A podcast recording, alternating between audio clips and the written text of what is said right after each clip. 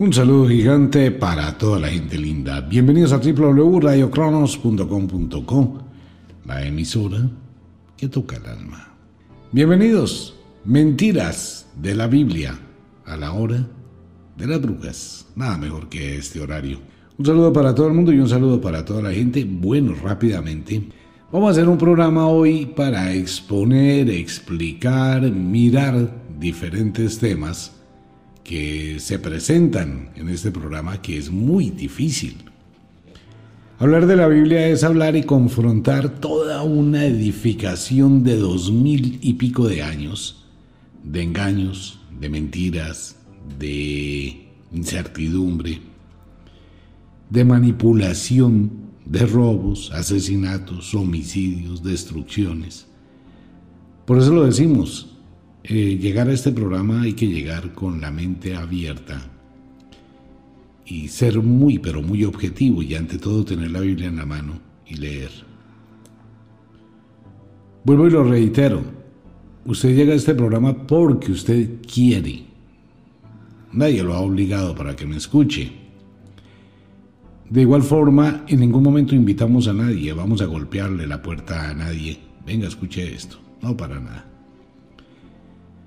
Hay varios comentarios de oyentes que recién llegan a la sintonía.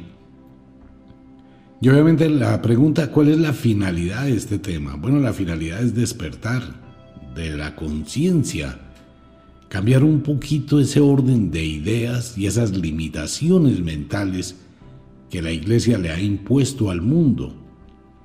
Un lavado de cerebro absoluto, total, frente a un terror, a un temor, a un miedo que si usted no cumple lo que ellos dicen, se va para el infierno. Número uno eso. Número dos, hablar de la Biblia es indudablemente colocar en conflicto la fe, las creencias contra la razón. Y esto no es fácil de asimilar. Y empieza la gente a pensar y a mirar y a llenarse de un una duda muy grande, pero la idea no es la duda. La idea es que investigue, que aprenda, que lea, que descubra su verdad. Frente a lo que ha sido el engaño de la humanidad, esa manipulación, ese, ese concepto cruel de limitación. Eso es por un lado, la parte filosófica, ideológica del sometimiento humano. Es muy terrible ver a estas alturas de la vida. Que la próxima semana hay gente que está armando un pesebre y vendiéndole a los niños la idea que Dios nació. Ya sabemos que Jesús es una mentira, es un invento. Todavía vemos a unos astrónomos con un concepto tan supremamente absurdo que en una conjunción de dos planetas, Júpiter y Saturno, entonces lo llamamos la estrella de Belén que anunció el nacimiento del niño Jesús. Por favor, es la hora de despertar. Es la hora de comprender que todo eso no ha sido sino una manipulación y un engaño. Fuera de esto, eso es la parte ideológica, la parte filosófica de la manipulación mental. Pero vamos a mirar la otra parte que la gente no quiere, no le importa, no le interesa. Reconocer y tenemos una doble moral. La gente no quiere ver y acepta, se vuelve cómplice. Cada persona que va a la iglesia, cada persona que acepta ese Dios en su vida, cada persona que ruega, que reza, que le pide a un Dios, que le vende la iglesia y le vende la Biblia, se vuelve un cómplice silencioso de algo que algún día la humanidad tendrá que confrontar seriamente. Mire, hoy se habla mucho de derechos humanos. En todo el mundo se habla de derechos humanos. En todo el mundo se buscó a las personas culpables de lo que haya pasado en la Segunda Guerra Mundial. Cuando se producen masacres, cuando se producen situaciones dramáticas contra los pueblos, se buscan los culpables. ¿Por qué no se ha hecho eso con la iglesia? La iglesia tiene escritos totales de lo que hizo. de la cantidad de matanzas creadas por la iglesia.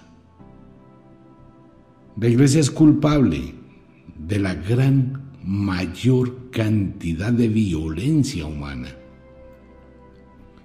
No solamente lo que ocurrió en el Antiguo Testamento, lo que ocurrió en el Nuevo Testamento con las cruzadas, la cantidad de muertos por el concepto de Dios, la cantidad de personas que murieron por pensar diferente, la cantidad de gente, 400 años ha gastado la iglesia en reconocer a Galileo Galilei, a Copérnico, a Giordano Bruno, a Johannes Klepper, grandes pensadores, filósofos. Entonces, ¿cómo puede uno leer, conocer la Biblia y ver la cantidad tan increíble de desatinos de la iglesia y aceptarlo por creer? Entonces, cuando uno tiene razón y la lógica funciona bien, empieza uno a autointerrogarse. En este momento observamos cómo en la ciudad de Nueva York hay iglesias que se han declarado en quiebra por la cantidad de dinero que tienen que pagar por abusos, violación de niños, porque es que no abusaron sexualmente de un adulto. Fueron violaciones de niños, miles, millones de niños violados, por complicidad de las monjas, por complicidad de los curas, pero no estoy aquí para juzgar, porque no puedo juzgar a nadie pero sí puedo hablar sobre la Biblia. Y puedo invitar a muchísima gente para que se tome un tiempo y descubra que ha sido engañado. No es fácil, no, no es fácil. Y mucha gente vive dentro de una fe totalmente ciega. Ahora bien, para las personas que llegan recién al programa y lo primero que hacen al escucharme sin ver, sin leer la Biblia, es escribir una cantidad de sandeces, de amenazas, de maldiciones, de una cantidad de cosas. Mire, yo le pido un favor. Cuando entra un creyente a Facebook a decir una cantidad de tonterías, mucha gente que escucha el programa le va a incomodar la vida respondiéndole comentarios subidos de tono. ¿Para qué lo hace? Pues si usted quiere escribir sobre su Dios, escriba en las páginas que hablan de su Dios, o puede escribir en su muro, en su Facebook. Pero atacar la razón y la lógica es muy difícil. La creencia siempre va a perder ante la razón y la lógica. Me escribió esta semana una persona y me mandó una copia del artículo que sale de un niño de 11 años que ha logrado llegar a ser astrofísico que condenó los comentarios de Stephen Hawking sobre la no existencia de Dios. Entonces este chico dice, no, pues qué pena, yo puedo demostrar que Dios sí existe. Ok, demuéstralo. Pero ¿qué pasó con este chico? Que desde niño ha sido adoctrinado con lo mismo.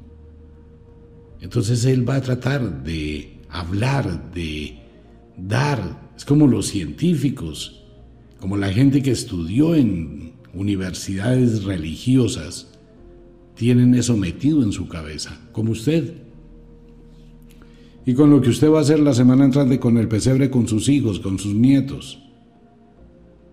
Adoctrinarlos en una mentira, en un engaño. Y ese adoctrinamiento es el que ha llevado el mundo a una situación caótica. Primero tenemos mil años de retraso por el oscurantismo. Tenemos un avance increíble en China, impresionante el avance también de Japón. China porque es un país ateo. En Japón porque en Japón tienen otra filosofía de la vida. Fueron países que no logró la iglesia manipular ni la India. Y que avanzaron de una forma exponencial, nosotros no. Entonces todo eso, toda esa comunión de factores lleva a pensar y hablar. La iglesia condenó todas las brujas, todo el conocimiento antiguo, todas las ideas antiguas mediante inventos. La manipulación, solamente eso y la imposición mediante la muerte en los más atroces castigos y torturas que un ser humano pueda crearle a otro. Pues claro, cuando la gente ve que a uno lo maltratan, lo violan, lo desangran, para que se convierta, pues usted no va a sufrir, usted se convierte. Esa es una de las razones. La iglesia algún día debe ser juzgada.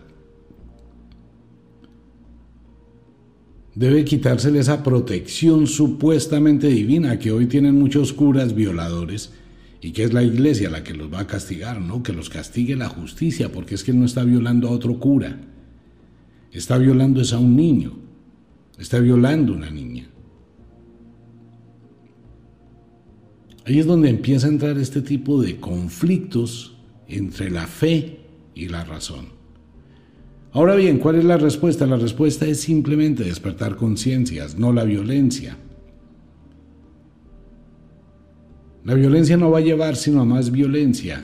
La idea de este programa no es en ningún momento estimular absolutamente a nadie a algo diferente que sea un despertar de su conciencia.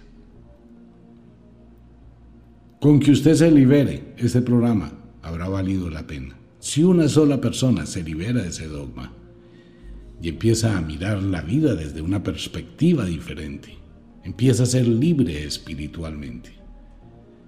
Pero aquí tenemos que mirar cómo a una mujer un hombre la golpea, la patea, le pega, la mata.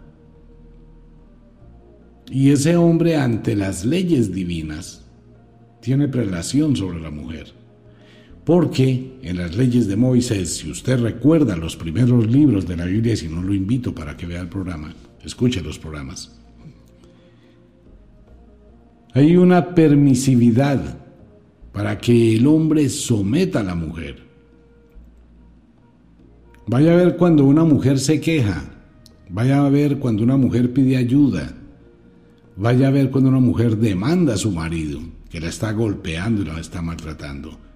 En el Medio Oriente, donde está la charia, las leyes de Moisés, hay escuelas que educan a los hombres para que sepan cómo debe golpear a las mujeres. Tenemos miles y miles y miles de mujeres en el Medio Oriente. Están mutiladas. Les han cortado el clítoris de la forma más salvaje. Les han quitado los pezones. Les han cortado la nariz desfigurando sus rostros. ¿Por qué? Porque es la ley de Moisés. Porque es la ley de la Biblia. el famoso machismo que existe en el mundo, el desprecio por las mujeres, el desprecio por los enfermos, el desprecio por los que no son perfectos. Eso es ley de Dios. Pues si usted recuerda los programas y si no los ha escuchado, lo invito a Spotify. Ahí está toda la colección de programas y con los cuales vamos a seguir. Todo eso es una serie de eventos. Entonces, ¿qué pasa? quiero aclararle a muchos oyentes el concepto. Dios no existe. El diablo, la palabra diablo, daemon, es una palabra que identifica a los portadores de la luz iluminados o sabios de la antigüedad, así se llamaban. Los demonios eran maestros, portadores de la luz. Lucifer es el portador de la luz, pero Lucifer no existe en la Biblia. Lucifer no forma parte del escrito bíblico. Y ya vimos esa parte que no tiene relación, oh lucero que caíste del cielo y no sé qué, no, eso no es Lucifer. Lucifer es el portador de la luz, esa es la misma palabra demonio o diablo, que nada tiene que ver en el contexto pero fue utilizada por la iglesia para generar terror. El diablo no existe. Lo decía aquel día y hoy lo repito, todos somos Lucifer. Todas las mujeres son Lucifer. La estrella de la mañana. Bueno, mucha gente lo asocia con la película, la serie de Netflix, muy buena serie. Star Morning, la estrella de la mañana. Pero no es un lucero. La estrella del alba es la luz, el amanecer, el despertar. Ok. Entonces muchos oyentes se encuentran en una confusión. A ver, Omar habla que Dios no existe, que el diablo no existe, pero cree en Satanás. No, no creo en nada. No creo en absolutamente nada y no confío en absolutamente nadie. ¿Quién es Satanás? Otra vez quiero explicarle y exponerle a todos los oyentes el concepto de Satanás. Satanás es el adversario, es conocido como el adversario, la contraparte de una filosofía. Satanás no es una persona, no es un ser, no es el macho cabrío. Satanás es una filosofía, el satanismo es la libertad del espíritu. Satán y Satanás y satanismo es la forma por la cual se aplica esa filosofía. Es la filosofía de la libertad del espíritu, no es un ser. Es tan pobre la capacidad humana y es tan grande el lavado del cerebro que la gente asocia a Satanás con el infierno, con el maligno, con la destrucción, con absolutamente todo lo malo del mundo. Es culpa de Satanás. Pero Satanás en la Biblia es la base del negocio. La persecución de, toda la iglesia es la persecución al mal. ¿Cuál mal? A ver, vamos a empezar a tener claridad en esto. ¿Cuál mal? El mal impuesto por Satanás. ¿Cuál es el mal que impone Satanás? que la gente justifica sus acciones que tomó bajo su libertad con las decisiones que tomó bajo su libertad. Si usted fue y se metió con un tipo, que el tipo la cogió a patadas, la cogió a golpes, le volvió la cara a una miseria, la hizo abortar de las patadas, fue su deseo, fue su libertad y no es culpa de Satanás. Si usted se metió con una mujer que le dio tres vueltas, lo explotó, lo robó, le sacó la plata, lo dejó en la calle, etcétera, etcétera, fue su decisión, no la de Satanás. El cura que violó a un niño en la sacristía, no es porque Satanás haya ido y se le haya metido en el cuerpo al cura y lo haya obligado, eso fue decisión del cura. ¿Qué es el mal? que vende la iglesia de Satanás. Que Satanás es la tentación, claro. Eso también lo hace el lado mágico, el hijo de las moiras. Lo tienta. Usted se va a sentir tentado absolutamente muchas cosas, se va a sentir tentada a muchísimas cosas en la vida. Pero no es por la influencia del espíritu. Es porque usted quiere, porque algo le gustó, porque se sintió atraído, atraída pero la iglesia, hábilmente, empezó a crear un concepto de el maligno o el mal. Ok, ¿dónde nace Satanás en la Biblia? Que es un ángel caído. A ver, los ángeles caídos de la Biblia son, o los Elohim que bajan por escalas, tienen escalera para bajar, ¿no? Porque allá lo dice la Biblia, bajan por escalas. Fuera de eso, los hijos de Dios vieron que las hijas de los hombres eran hermosas y tuvieron hijos con ellas. Pero espere un momentico. ¿Eso también es culpable Satanás? Esos son los hijos caídos, los ángeles, supuestamente. Pero no son los ángeles, porque ahí no lo dice, los hijos de Dios. La gente es la que dice que son ángeles. Entonces bajaron por una escalinata, ok, esos hijos de Dios tienen deseos sexuales, tienen pipí, les gusta el sexo, les atrajo muchísimo las caderas de las humanas y tuvieron hijos con ellas.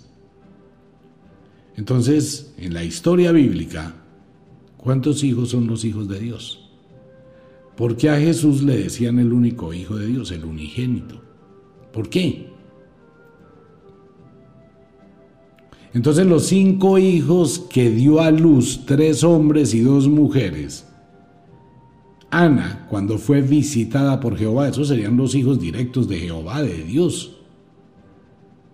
Pero Jehová no se acostó con María. ¿Sí ve el enredo? Pero todos esos eh, vejámenes que aparecen en la Biblia y toda esa violencia tan desencarnada que aparece en la Biblia se la atribuyen a Satanás. Ok, ¿dónde está Satanás? ¿Cuál es el inicio de Satanás en la Biblia? Que los ángeles caídos, ¿cuál de todos? Los que se acostaron con las humanas, ¿cuáles son los ángeles caídos? Entonces nos vamos al nacimiento de Satanás, aunque no lo dice implícitamente, se hace relación a él. Todo el mundo come cuento y come carreta que Satanás es la serpiente. Espere un momentico porque eso está mal. ¿Quién hizo la serpiente ocho días antes? Dios. Entonces, ¿por qué Dios iba a crear la serpiente que era más astuta que Dios? ¿Cómo puede crear algo, algo que sea más astuto que su creador? Piensen eso. O sea, ¿cómo Dios va a crear una serpiente y que la serpiente es más astuta y sabia que él? Mm, eso como que no encaja. No, es que la serpiente fue la tentación. Ah, wow. ¿Cuál fue la tentación? No, la serpiente le estaba diciendo a Eva la verdad. No se deje esclavizar mentalmente, no se deje manipular. Es como hace un motivador hoy en día. Como hacen este tipo de personas que hoy venden coaching para que usted le vaya muy bien, trabaje, salga adelante, usted puede ser un gran empresario logre éxito, fortuna en su vida, sálgase de ese trabajo, deje de ser esclavo. Eso es pura carreta que si usted se sale y renuncia a esa empresa se va a morir de hambre. Usted ya conoce, salga y monte su empresa. Eso hizo la serpiente. Decirle la verdad. Entonces, ¿Satanás es una mentira? Si lo que estaba diciendo la serpiente era verdad. Y Dios lo reafirma más adelante, porque Dios es un mentiroso en el Génesis Primero le dice a Adán y Eva que si comen del árbol del bien y del mal se van a morir.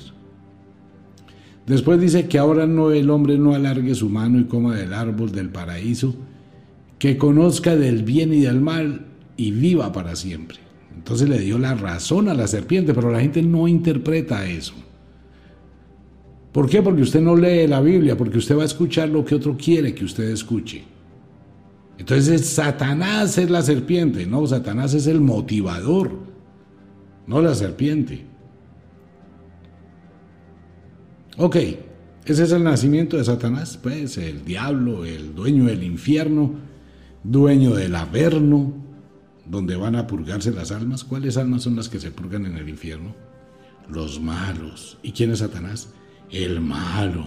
Venga, espera un momentico porque ahí hay algo que está mal. ¿Qué aboga Satanás? El mal. Ah, bueno, y sucede que yo en la vida fui muy malo. O sea que le hice caso a Satanás. Sí, Señor. Me muero. ¡Pum! Mi alma se va al infierno. Hola viejo Sata, aquí estoy. Cumplí lo que usted me dijo. Entonces, porque cumplí lo que usted me dijo, me va a matar, me va a poner a sufrir el resto de mi vida. A ver, eso no encaja. Porque es que si Satanás es el mal, no puede combatir su propio mal porque se destruiría. En el evento en que Satanás me castigue porque yo hice lo que él quería, Satanás se vuelve bueno. Use la lógica. Porque entonces se convertiría en el juez de Dios y sería bueno. Me está castigando Satanás. No me castiga Dios, pero me castiga Satanás a nombre de Dios. Entonces si me voy al infierno es porque Satanás es bueno, tiene pacto con Dios y me está castigando por lo malo que yo fui cuando debería de premiarme. ¿Sí? Es que esto es simplemente de lógica, de pensar, de analizar, de no comer carreta. Pues use la lógica. Si Satanás es el mal, ok, vamos a suponer que Satanás es el mal. Ok, yo le hago caso a Satanás siendo malo. Ok, me dejo llevar por la tentación. Ok, me muero. Dios dice, usted fue malo, se va para el infierno. Ok, me voy para el infierno. Llego al infierno, le golpeo allá en la primera puerta del diablo y entro. Entonces Satanás me coge y me dice, bueno, venga para acá, usted se portó muy mal. Sí, pues yo le estaba haciendo caso a usted. No, usted se portó muy mal, ahora viene el sufrimiento eterno. ¿Usted me va a castigar porque me porté mal? Sí. Entonces usted es bueno. Así de simple. Entonces Satanás no sería el malo, sería el bueno, sería el castigador. A nombre de Dios, sería el brazo armado, sería el sicario de Dios que destruiría mi alma.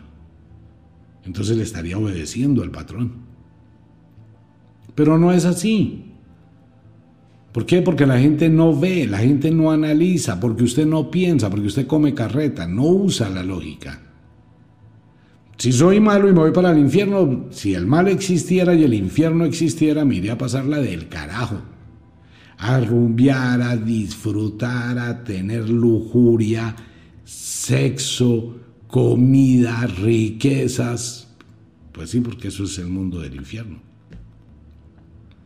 Pero como no es así, entonces la iglesia hábilmente empezó a vender la idea de Satanás como el maligno, como el mal, como la tentación, pero no existe la tentación. Usted hace lo que se le da la gana. Disculpe mi expresión tan abierta y tan directa.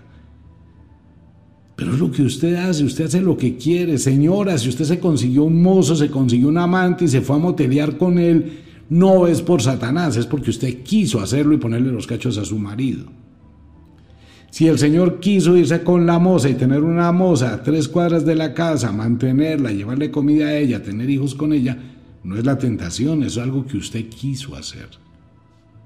¿Quién lo obligó? Nadie. Que si es pecado, no, pero ¿para quién es pecado? Usted hace lo que quiere hacer.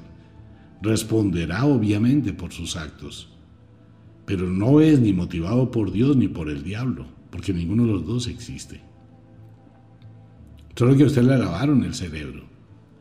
Y es donde la gente justifica toda una cantidad de irresponsabilidades y decisiones equivocadas echando la culpa a Satanás y va a ir a confesarse y entonces le van a decir que sí, que es la tentación. Vaya y lleve más plata a la iglesia y que con eso se va a liberar.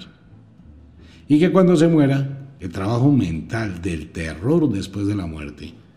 Por eso le recomiendo a todo el mundo leas el libro Charlas con la muerte. Ese cuentecito del cielo y el infierno, eso no existe. Que si usted se portó bien en la vida, que si se portó mal, ¿qué es portarse bien y qué es portarse mal? La vida no toma partido, usted es libre. ¿Y después de la muerte qué hay? Después de la muerte se produce un colapso pequeño, sin importar la forma de morir. Es como un apagón en el cerebro. Luego viene la liberación del espíritu del cuerpo. Y luego viene el encuentro con la muerte, charlas con la muerte donde la muerte no lo va a juzgar porque nadie va a juzgar su vida, excepto usted mismo, donde usted se va a arrepentir no de lo que hizo, sino lo que dejó de hacer. Va a vibrar en una escala diferente de conciencia y va a encarnar en otro tiempo y en otro espacio con la vibración con que muera. Que si usted hizo daño, pues simplemente su vibración va a ser menor porque allá va a ver la causa y la razón de la causa. Y va a ver qué fue lo que pasó, qué causas generaron sus causas. Se va a enfrentar usted con usted solito. No hay peor juez que una conciencia libre.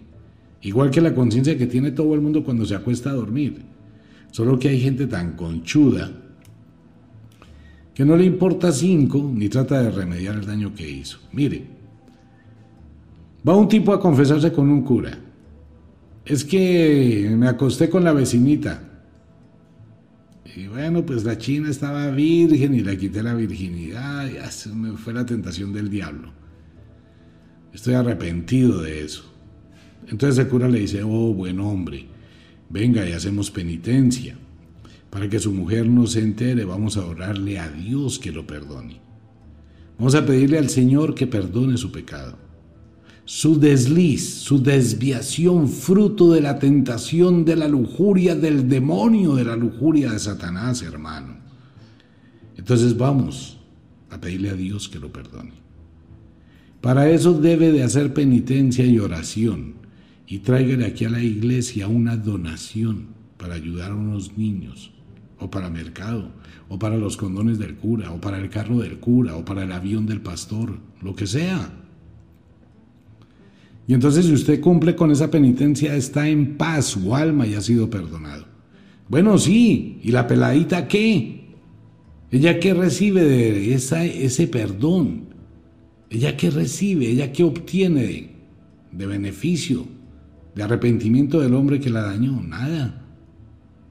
Porque es que se da cuenta el pecador, los que se consideran pecadores y van y se confiesan, nunca van a ir a donde aquel que le hicieron daño a ponerse en paz con el que le hizo daño. Venga, mire, yo la embarré, le voy a colaborar con la universidad. No le voy a dañar la vida. No, eso no lo hace nadie. Se esconde detrás de una comunión, de un confesionario, por eso los curas se esconden ahí, ¿no? Pero todos le echan la culpa a Satanás. Es que Satanás es lo peor, Satanás es lo malo, Satanás es lo perverso, Satanás es nada.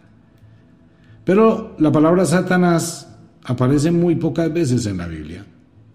Ya lo dije. 14 veces aparece Satanás en la historia de Job, para que usted tenga paciencia y acepte con honor y con amor a Dios todas las desgracias de su vida, porque Dios lo está probando. Dios está probando su fe, hermano. Si a usted le amputaron una pierna es porque Dios lo tiene a prueba. Si le amputaron las dos piernas es porque Dios lo tiene a prueba. Si le amputaron los brazos es porque Dios lo tiene a prueba y siga comiendo miseria. Y acéptelo. No luche por mejorar. Si le amputaron una pierna, cómprese una prótesis y siga caminando. Le amputaron las dos piernas, cómprese dos prótesis. Pero no se agache, como lo hizo Job.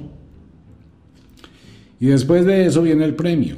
Ah, es que Dios le va a recompensar todo después. Pues todo es una manipulación mental.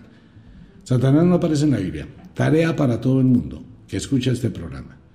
Empieza a investigar en qué versículos aparece Satanás y a qué hace relación el versículo. Empieza a investigar en la Biblia, busca en internet. ¿Cuántas veces la palabra, aparece la palabra demonio, diablo y a qué hace relación en la Biblia?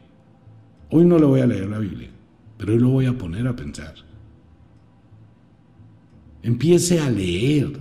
Si usted no lee, está cometiendo el mismo error al creer. Aquí lo invito a que conozca. Pero si usted le da pereza a conocer, seguirá creyendo y seguirá sometido a la oscuridad de su mente, de su alma y de su vida. Quiero felicitar desde el fondo de mi corazón a todas las personas que escuchan este programa y que han empezado a subir memes, a subir a partes de la Biblia, a comentar, que han despertado. Quiero felicitar a todo el mundo y quiero pedirle el favor a mucha gente, dije de adoctrinar los niños en una mentira. Si su hijo quiere creer en lo que él quiera, que sea libertad de él, no porque usted se lo imponga, no porque usted lo obligue, respete la libertad de su hijo. Esta semana salió la noticia de un muchacho enamorado de su novio. Y fue le dijo a la mamá que quería casarse con su novio.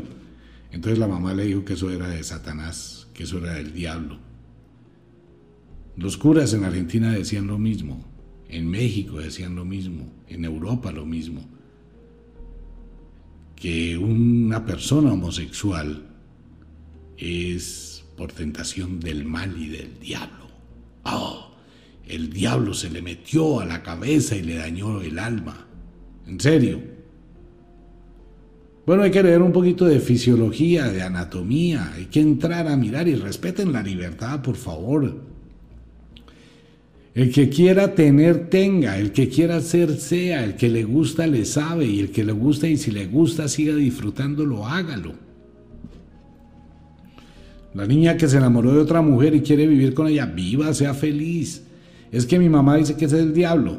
Pues deje que su mamá sea infeliz. Eso es problema de ella.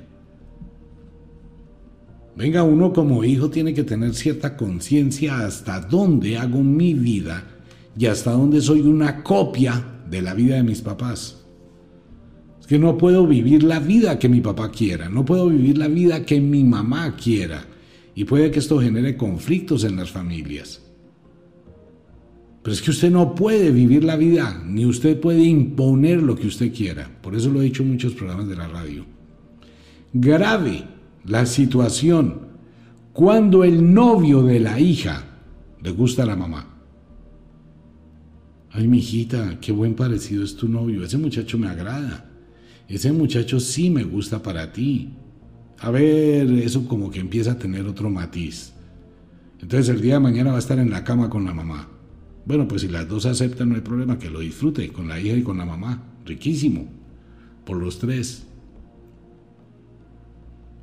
Problema más grave aún, cuando la novia del hijo le gusta al papá. Uy, hijo, qué buen gusto tiene. Muy bonita su novia, muy atractiva. Hola, señorita, ¿cómo está? Y el apretoncito de manos. Venga a ver si por los laditos yo también puedo. Gravísimo esa vaina, ¿no? Es que usted tiene que ser médico porque yo soy médico, porque mi abuelo es médico, porque toda la familia es médico. Usted tiene que ser. No, usted tiene una vida. Usted no puede tener una vida, la copia de lo que quieran sus papás, sus abuelos, sus tíos. No mandan sobre usted. Los papás guían en la primera parte de su existencia y le deben apoyarlo y protegerlo y estimularlo. Estimularla, cuidarla, protegerla, pero no imponerle. Jamás. Porque es que la vida de uno es de uno, uno labra su destino, uno construye su destino. El niño que la semana entrante va a colocar el niño Dios ahí en un pesebre, va a seguir arraigado a un concepto externo y no a su capacidad de ser, no a su capacidad de tener criterio, no a su capacidad de decisión. Qué bien por el papá que se vistió de mujer para acompañar a su hijo de seis años que le gusta vestirse de princesa. Qué bien por el papá que se tatuó en el pecho el lunar y la mancha que tiene su hijo y lo apoya Qué bien por el papá que acepta que su hijo sea transgénero o su hija sea transgénero y respeta esa libertad. Pero hay que sacar de ese concepto de que todas las cosas normales de este mundo que no le gustan a otro son consideradas del demonio, de Satanás por la iglesia. La iglesia se ha encargado de dañarle la vida a todo el mundo de crear una cantidad de conflictos en absolutamente todo en lugar de amar. Tanto que se jacta la iglesia de amados los unos con los otros. Bueno, y si el muchacho ama al otro amigo, amados los unos con los otros, pues ¿por qué friega la iglesia? ¿No ve que son contradicciones? La tarea es busque el origen de Satanás, busque el origen del demonio, busque el origen del diablo esa es la tarea para la semana entrante de la cual hablaremos. Y si no, la semana entrante en enero. Búsquela, analice, investigue, despierte, use la lógica. Entre al mundo de Satanás. Entre al mundo. ¿Eso qué es? Mire la realidad de la iglesia. Y si usted acepta todo lo que encuentra en la Biblia, es de la iglesia. Si no acepta todo lo que dice la Biblia y si usted empieza a dudar de la Biblia, pues tiene la filosofía del satanismo y es Satanás y es Lucifer. ¿Por qué? Porque es libre. ¿Por qué? Porque es el constructor, creador de su propia existencia, de su propia vida. Que tiene problemas, resuélvalos. Que tiene momentos difíciles, empiece a luchar para superarlos. Pero si quiere arrodíllese o póngase ahí un crístico en, en el pecho y chévere, ¿no? Lo decía esta semana con el ritual que se está entregando. Usted se ha dado cuenta que hoy por hoy las grandes series de televisión y los grandes empresarios ya no nombran a Dios para nada. La gente que triunfa dejó de creer en Dios se liberó del dogma. No lo dicen, pero vaya y mire a ver si en SpaceX están unas imágenes o un Cristo clavado en la cruz ahí confiemos en Dios en que nos vaya bien. Las pelotas, como dicen por ahí. No, aquí hay científicos, ingenieros y probamos hasta que todo nos funcione, pero no gracias a Dios. Ellos no utilizan absolutamente nada de eso. O donde ha visto en Windows, la gran empresa Bill Gates, que esté metido con el cuento de la religión. O donde encuentran muchas empresas que estén haciéndole alusión a eso. Para nada. O vaya y mire por la calle donde está el toro de Wall Street. Vaya y mire en toda esa calle, en el distrito financiero de Manhattan. Vaya y busque por todas esas oficinas a ver dónde encuentra un Cristo. O dónde encuentra una vaina de esas. Ni siquiera iglesias, porque ya no va nadie en las iglesias en Estados Unidos ni en Nueva York. Vaya y mire en China. China es ateo totalmente, ya nada que ver, allá lo sacaron así corriendito, a millón. Ustedes aquí nada, cero. Y en muchos países, y esos países progresan. Pero vaya y miren los países creyentes. Vaya y miren los países creyentes cómo están, cuántas matanzas, cuántos asesinos, cuántos homicidios, cuánta corrupción, cuánta desdicha en los pueblos creyentes, qué infelicidad, ¿no? Y entre los pueblos son más creyentes, son más infelices. Analice todo eso. ¿Por qué lo digo? Porque a partir de ahora, ya en enero, los temas que vienen van a ser todavía más álgidos, más difíciles de comprender, más complicados de entender. Esto es mentiras de la Biblia. Y no digo nada diferente a lo que dice la Biblia, solo que la vemos de forma diferente. Pero la verdad os hará libres, y esas no son palabras de Jesús, son palabras de quién? De las máximas y los axiomas del dios Pat egipcio. Esas son las máximas de él. Y todo lo que usted encuentra en las historias de Jesús, todas sus famosas parábolas que son pura y física mentira y unos enredos para que usted solamente crea. Ya llegaremos a ese punto, donde todas las famosas parábolas no pasan un análisis lógico, pero en absolutamente cero, que fueron hechas para manipular, no más, y copiadas algunas de ellas de textos más antiguos. Nuevamente la tarea, tómese el tiempo, venza su miedo, venza ese temor interno. Pues venga, voy a confrontar esto, voy a mirar, venga, voy a buscar cuántas veces aparece la palabra Satanás en la Biblia ¿Y a qué hace relación la palabra Satanás? Entonces ahí es donde yo tengo que saber qué estoy leyendo y por qué lo estoy leyendo. Y cuando usted lea, saca conclusiones. Por ejemplo, en Tesalonicenses 2, 9, 10, donde aparece Satanás. Dice, cuya venida es conforme a la actividad de Satanás, con todo poder y señales y prodigios, mentirosos, y con todo engaño e iniquidad para los que se pierden, porque no recibieron el amor de la verdad para ser salvos. ¿Cómo hace usted para saber quién engaña a quién? O sea, cuando uno está en contra de Dios, está engañando.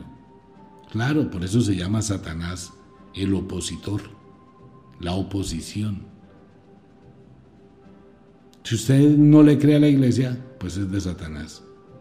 Y si se va al infierno, Satanás lo va a castigar por ser de él. Por favor, hay que abrir los ojos.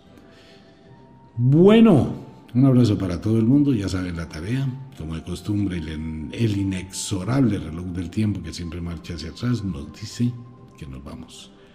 No sin antes decirle que de verdad los queremos cantidades alarmantes, los amamos muchísimo, de verdad que sí. Les enviamos un abrazo francés, un beso azul, iniciamos una semana, póngale ganas, libérese de sus ataduras mentales, sea libre, descubra el poder de ser el constructor de su destino. Un abrazo para todo el mundo, nos vemos.